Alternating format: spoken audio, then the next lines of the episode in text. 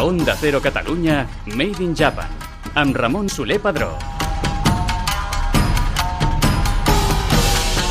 I ja la tenim aquí, recordeu, la tertúlia Izakaya. La Izakaya és el lloc en el qual els japonesos perden la vergonya.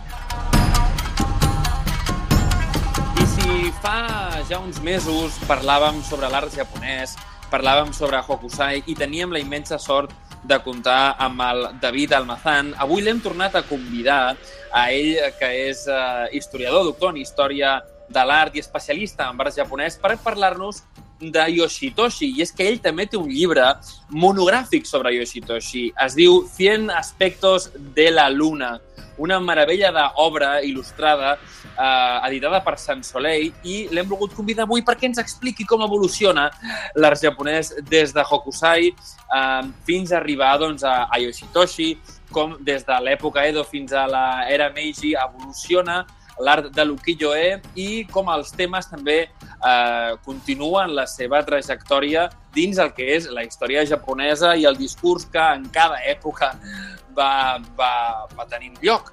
Així doncs, eh, donem la benvinguda. David Almazán, bienvenido al Made in Japan. ¿Cómo estás? Hola Ramón, ¿qué tal? Es un placer estar en el programa. Oye, eh, tienes un libro maravilloso sobre Yoshitoshi y además recuerdo que la primera vez que tú me enviaste, bueno, pues el, el libro de Kukusai venía sí. con, una, con un punto de libro maravilloso que a la vez es una postal que tengo en mi salón enmarcada sobre, sí. sobre uno de, una de esas 100 aspectos de la luna de Yoshitoshi donde aparece un, un lobo con, uh, con, la luna, bueno, con la luna de fondo, ¿no?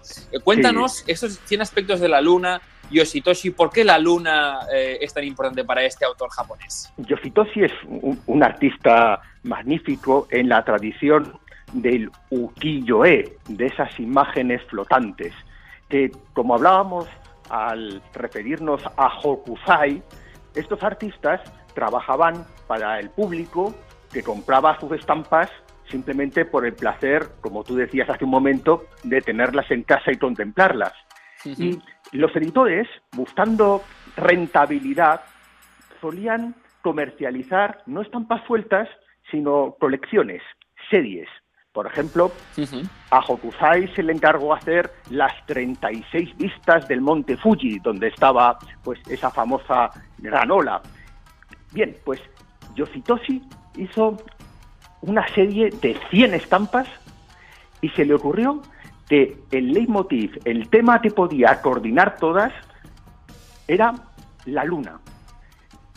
Y a lo largo de toda la obra, elabora 100 escenas sobre la historia de Japón en todas sus épocas que siempre ambienta con la luna como testigo. Algunas son nocturnas, otras veces sale la luna en alguna pintura, otras veces es un poeta muy famoso que escribió un poema sobre la luna, pero en definitiva, con mucho ingenio, sin caer en la monotonía, nos ofrece un repertorio de imágenes fascinantes y todas unidas en su título por algún aspecto de la luna. Claro, hay algo que es muy importante, eh, que es también el contexto histórico en el que se hacen estas pinturas. Mm. Eh, Yoshitoshi vive en una época posterior a la de Hokusai y quizás es un momento, digamos, de construcción nacional de Japón en la que incluso estas series que, que mencionan sí. sobre la luna, los 100 aspectos de la luna, el repaso histórico de estos personajes, por ejemplo, uno de ellos es el famoso Takeda Shingen, ¿no? Sí, eh, sí. Hace una especie como de, de, recopilación de historia nacional de Japón para uh -huh. crear un poco, ¿no? La identidad japonesa. En efecto, eh, en el periodo Edo, las estampas Fukuyo-e fundamentalmente servían para divertir al público, para entretenerlo. Uh -huh. Y las protagonistas eran las geisas, eh, los actores de kabuki y en general el mundo del entretenimiento. Sin embargo, aunque todos estos mismos temas van a seguir en la era Meiji, en la época que se abre Japón a partir de 1868, sí. sin embargo, en esta nueva etapa, en este Japón moderno, se sigue haciendo ukiyo-e y se hace con una gran calidad y también con una mayor variedad temática. De repente, los temas de la modernización del propio país entran en el ukiyo-e, pero también como contrapunto, los japoneses se preguntan quiénes son, si no se están perdiendo demasiado eh, tirando hacia el occidental, cuáles son sus raíces. Y épocas como el periodo Heian, que justamente era el gobernado por los emperadores que ahora de nuevo tenían el poder en Japón, pues se ponen de moda y los personajes, digamos, de su rica eh, tradición cultural, pues son los grandes protagonistas pues, de muchas series de finales del siglo XIX, cuando hay una especie de sentimiento nacionalista, tradicionalista, por recuperar los mejores valores de la cultura japonesa. Sin duda lo que dices es eh, realidad, es decir, lo vemos en, esas estampas, pero también nos llama mucho la atención eh, la que usas, digamos, como, como portada, y es esta del lobo, de este lobo que parece como medio triste, medio melancólico. Eh, ¿Por qué la has escogido esta portada? Bueno, realmente es una muy buena, muy buena opción. Es muy bonita, es una escena preciosa, nocturna, aparece ahí un animal, en realidad es un, es un zorro Ah, vaya. Eh, el, zorro en Japón, Inari, tiene una particularidad mágica. Resulta que según la tradición japonesa, los zorros son capaces de transformarse en personas. Sí, es verdad. Por lo tanto, son personajes em, que rozan lo misterioso. En esa escena, lo que nos está mostrando es un zorro que se ha retirado y que está en esa transformación, que era un tema también el del misterio, el de lo sobrenatural, que también es muy apropiado pues para el mundo de la noche. No, por supuesto, y además me, encanta, digamos, que de alguna manera eh, los japoneses siempre en su arte intenten tratar su propia tradición, porque aquí tenemos siempre, mm, o bueno, el, arte muchas veces ha tratado pues la modernidad y ha tratado también el, lo que son los viajes, pero los japoneses se fijaban mucho en, su, en sus tradiciones y en sus mitos. Eh, ¿De qué forma Yoshitoshi ayudó a confeccionar esa especie de conciencia japonesa moderna? Hmm, yo creo que es fruto de la generación de su tiempo. Y hubo muchos artistas, intelectuales, que se dieron cuenta que Japón debía conservar su propia tradición. Y, por ejemplo, en el teatro no, que es el teatro culto, el teatro que antes estaba protegido por los samuráis, empieza a ser considerado como un espectáculo culto semejante a lo que aquí podía ser la ópera, pero con un sentimiento nacional. Nuestro artista, Yoshitoshi, recibía clases de teatro no. Se estudiaba los antiguos libros del siglo XV con estos dramas y muchas de sus estampas son recreaciones de dramas históricos. La gran obra de la literatura japonesa, el Genji Monogatari, escrito por Murasaki Shikibu, pues tiene también su estampa en 100 aspectos de la luna, donde aparece la escritora inspirándose bajo la luna escribiendo esta novela. Muchos de los héroes del Heike Monogatari los podemos encontrar también en sus escenas nocturnas, en sus luchas. Por eso, eh, ciertamente, este artista se puso a hacer en esta serie tan original una auténtica enciclopedia visual de los temas nacionales japoneses y tuvo un éxito enorme. De hecho, en su época, en la segunda mitad del siglo XIX, Yoshitoshi fue el artista del ukiyo-e más reconocido. También hay algo que de Yoshitoshi llama mucho la atención y son esas escenas sangrientas. Y de hecho, a muchas personas que a lo mejor eh, busquen Yoshitoshi en, internet, em, le, encantaba pues eh, reconstruir a esos samuráis, pero, pero bueno, de batalla, ¿eh? que, bien, bien, sufridos. ¿Eso, ¿Eso a qué se debe, digamos, esa... Em, bueno, esa forma explícita De, representar el, dolor y, y la muerte. Bueno, esto se explica por dos razones. En primer lugar, porque Yoshitoshi, aunque esta serie sea bastante elegante y equilibrada, es fruto ya de su etapa de madurez, la verdad es que era una persona muy inestable, que tuvo eh, problemas de enfermedad mental, que estuvo, eh, digamos, siempre en la cuerda floja y que justamente esos delirios le llevaban hacia lo violento, hacia lo escabroso. También, como muchos artistas de su época, cuando empezaron a publicarse los primeros periódicos ilustrados japoneses, combinaban su trabajo como ilustradores de ukiyo-e con también trabajo en la prensa. Y muchas veces lo que más vendía eran los asesinatos, los sucesos, y él, desde luego, que tenía una imaginación extraordinaria para todos los detalles sangrientos. Esto lo llevó también, por supuesto, a las escenas de, de, guerreros, a los samuráis. Las escenas en el ukiyo-e se llaman musae. De hecho, eh, el gran maestro que tuvo Yoshitoshi era un artista llamado Kuniyoshi, que es el artista, digamos, más espectacular en escenas de batallas y en mostrarnos el mundo samurái. Así que le venía también por esa formación, por ese carácter y luego también por trabajar tanto en los periódicos de sucesos que pues enseguida se, se, se, empapó, digamos, de imágenes de violencia y muy características de su obra.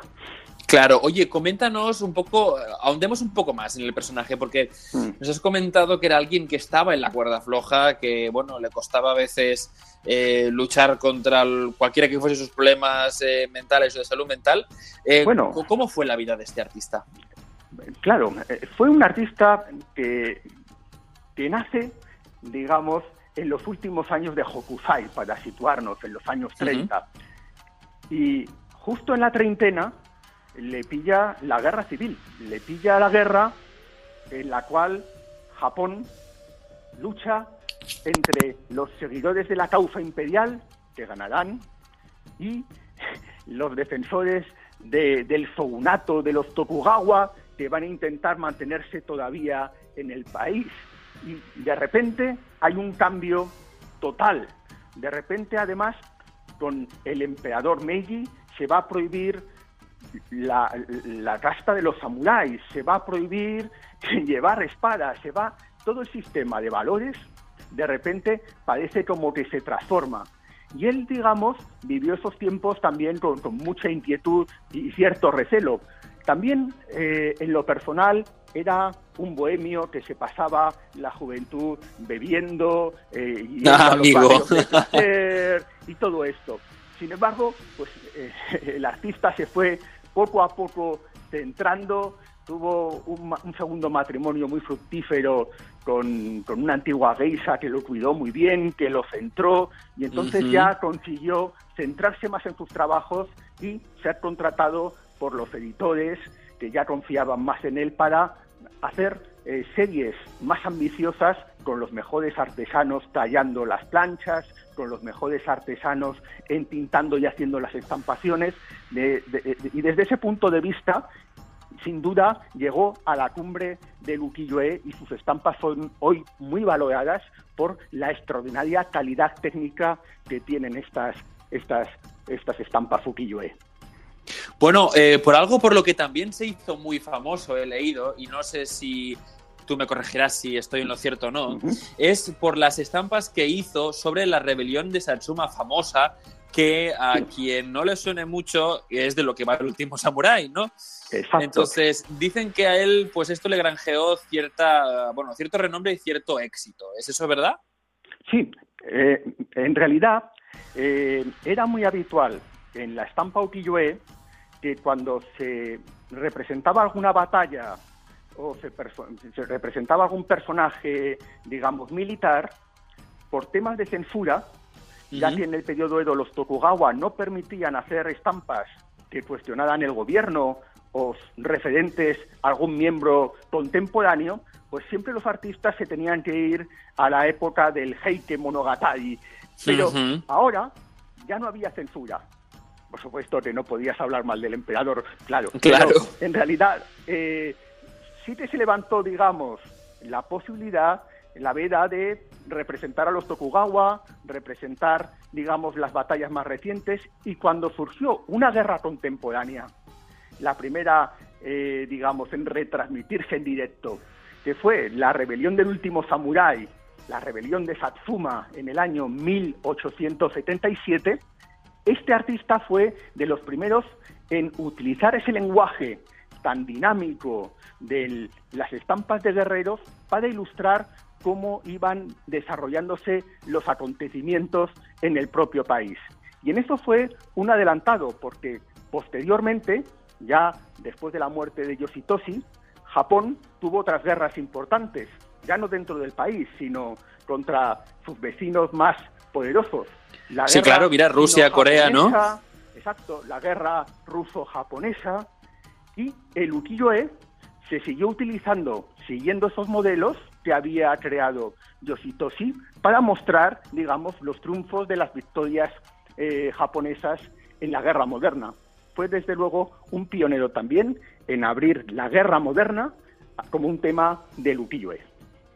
De alguna forma vemos que, claro, yo, aquí realmente hay un, un espacio gigantesco, pero cuando me hablas de esto, eh, de alguna forma eh, da la impresión de que Yoshitoshi también hacía las veces de cronista y esto eh, me recuerda algunas pinturas que Ramón Casas en su época también hacía pues de la cotidianidad de algunos eventos que sucedían durante, bueno, pues durante su vida y que tuvieron mm. cierta repercusión social. El ukiyo-e también cumplía durante la época de Yoshitoshi esa función de cronismo, es decir, eran una especie de, forma de representar unas crónicas de, la época.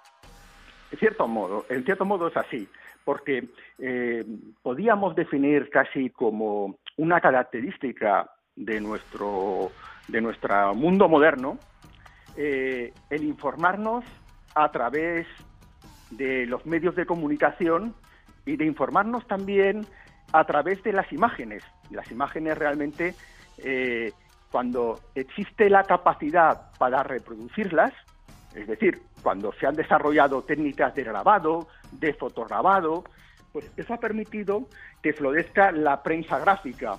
Y el siglo XIX es el gran siglo de la prensa ilustrada. Y en todos los países los ciudadanos se informaban de lo que pasaba, no solo leyendo, sino también viendo imágenes. Estas imágenes muchas veces podían ser un fiel testimonio de la realidad pero la realidad a veces no resultaba tan atractiva como un buen dibujo. Lo que dibujaba Yoshitoshi no era lo que él mismo veía con sus propios ojos.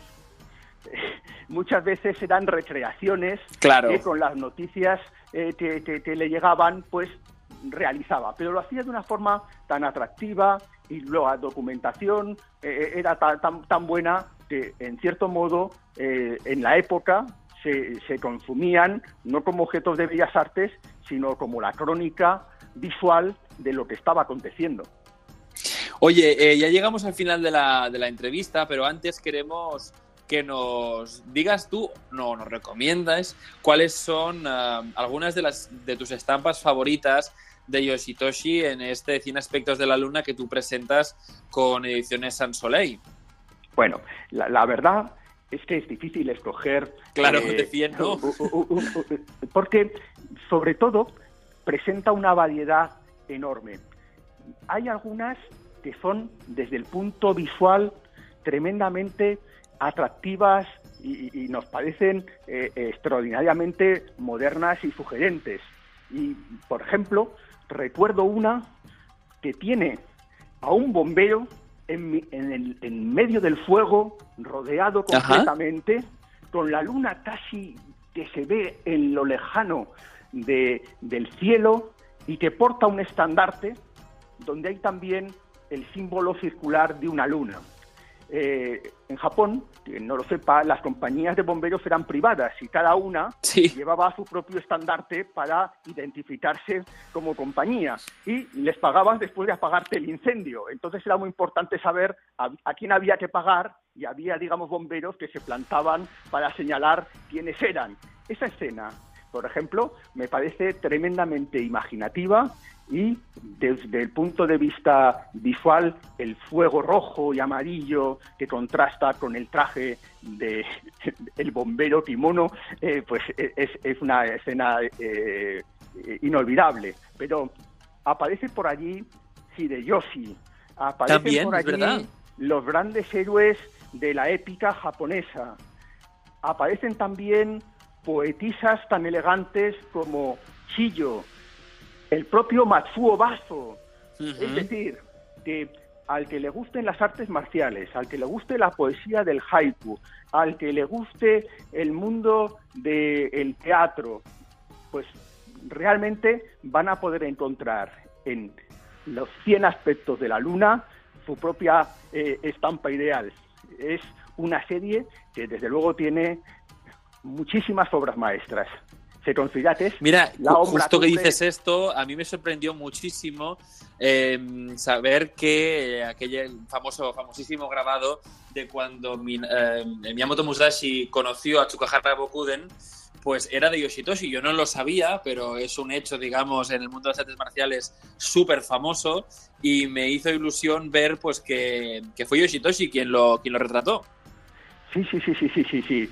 Vamos, eh, esa estampa también es magnífica eh, y podéis encontrar héroes de la mitología, samuráis, escritores, actores, gente, digamos, común, una auténtica radiografía de Japón y sus valores, eh, digamos, sus valores clásicos en una obra exquisita. La verdad es que, eh, sin duda, por méritos propios, Yoshitoshi eh, debe ser considerado como el último gran maestro del ukiyo-e. No es el, único, el último artista, pero sí que es el último maestro de maestros. Por lo tanto, ocupa un lugar extraordinario en la historia del ukiyo-e y, desde luego, eh, el quien, quien le guste el arte japonés va a disfrutar muchísimo con la obra de Yoshitoshi. Pues nos quedamos con esto. David Almazán Tomás, doctor en Historia del Arte y antropólogo y además profesor de Arte de Asia Oriental en los estudios de Historia del Arte en el grado y máster de la Universidad de Zaragoza.